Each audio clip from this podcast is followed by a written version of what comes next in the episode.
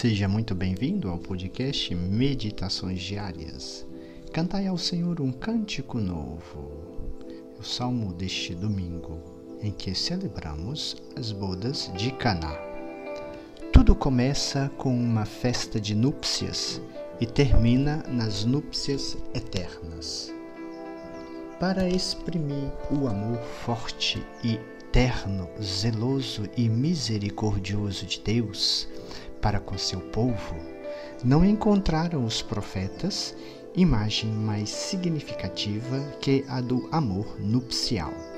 Desta forma, apresentam as relações de aliança, de amizade que Deus quer estabelecer com o seu povo.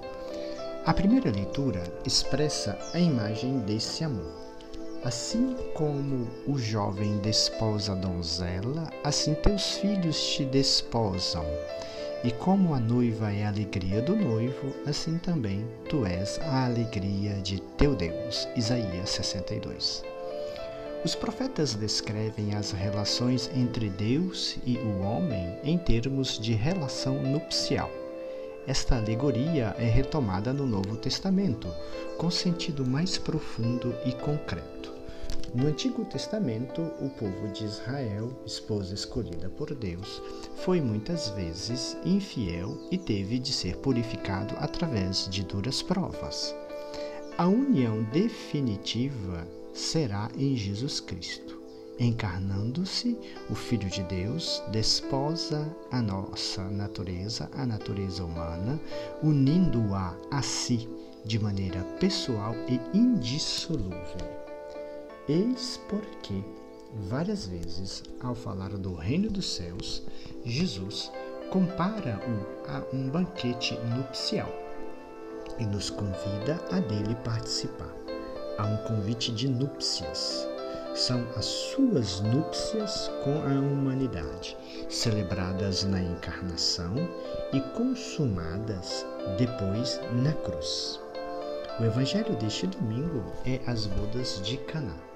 Já parou para se perguntar quem é o noivo? Quem é a noiva?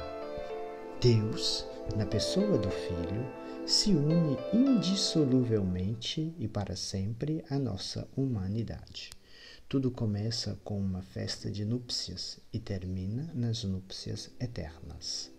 No contexto do primeiro milagre de Jesus, para São João é o primeiro sinal verificado e realizado durante a festa de bodas.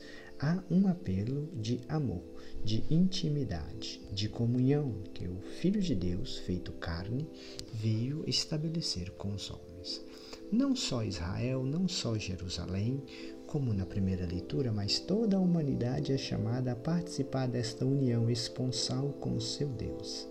E isso é possível porque a humanidade foi conquistada redimida e justificada pelo sangue de Jesus Cristo derramado no sacrifício da cruz. Sacrifício cruento, com derramamento de sangue, que se atualiza no sacrifício incruento, sem o sangue, celebrado em cada Eucaristia. O primeiro dos sinais feito por Jesus é um sinal visível, pelo qual ele manifesta sua glória e os discípulos creram nele. Este grupo dos que creem em Jesus se tornará a igreja. Na segunda leitura de hoje, encontramos esta igreja viva em Corinto, a igreja da Diocese de Corinto. Nela, Deus cumula de dons naturais e sobrenaturais os seus fiéis. Os carismas que dá aos membros da igreja para serem colocados a serviço da comunidade. Esses dons não devem ser privilégio pessoal para ninguém, mas um meio de se colocar a serviço um do outro. Ninguém recebe um dom para si mesmo, mas para colocar-se a serviço. Entre estes dons, temos o dom da fé. Esta fé nos, nós a encontramos em Caná, aonde Jesus foi com seus discípulos e com sua mãe, a Virgem Santíssima. E por intercessão de Maria, Jesus antecipa sua glória, porque havia dito: Mulher, a minha hora ainda não chegou. Porém, ao pedido de Maria, Jesus realiza o sinal.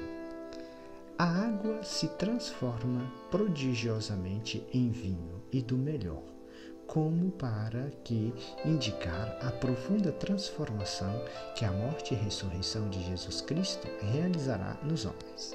Assim, fará abundar a graça onde primeiro havia abundado o pecado, transformando a água insípida e fria por causa do egoísmo em vinho novo. Tudo isso se realizará porque cada homem é convidado a participar das núpcias do Cordeiro com a humanidade. E tal realização se deu por causa do amor de Deus para com os homens e também por causa da intercessão da Virgem Santíssima. Digamos que a fé de Maria leva Jesus a manifestar-se, pois a presença e a intervenção de Maria nas bodas de Caná são um grande motivo de confiança. O homem que se sentia indigno de comunhão com Cristo, mas se se entrega à mãe, ela mesma o disporá e o introduzirá no mistério salvífico, e Jesus então transformará a nossa água em vinho Oremos, oremos com Santa Catarina de Sena.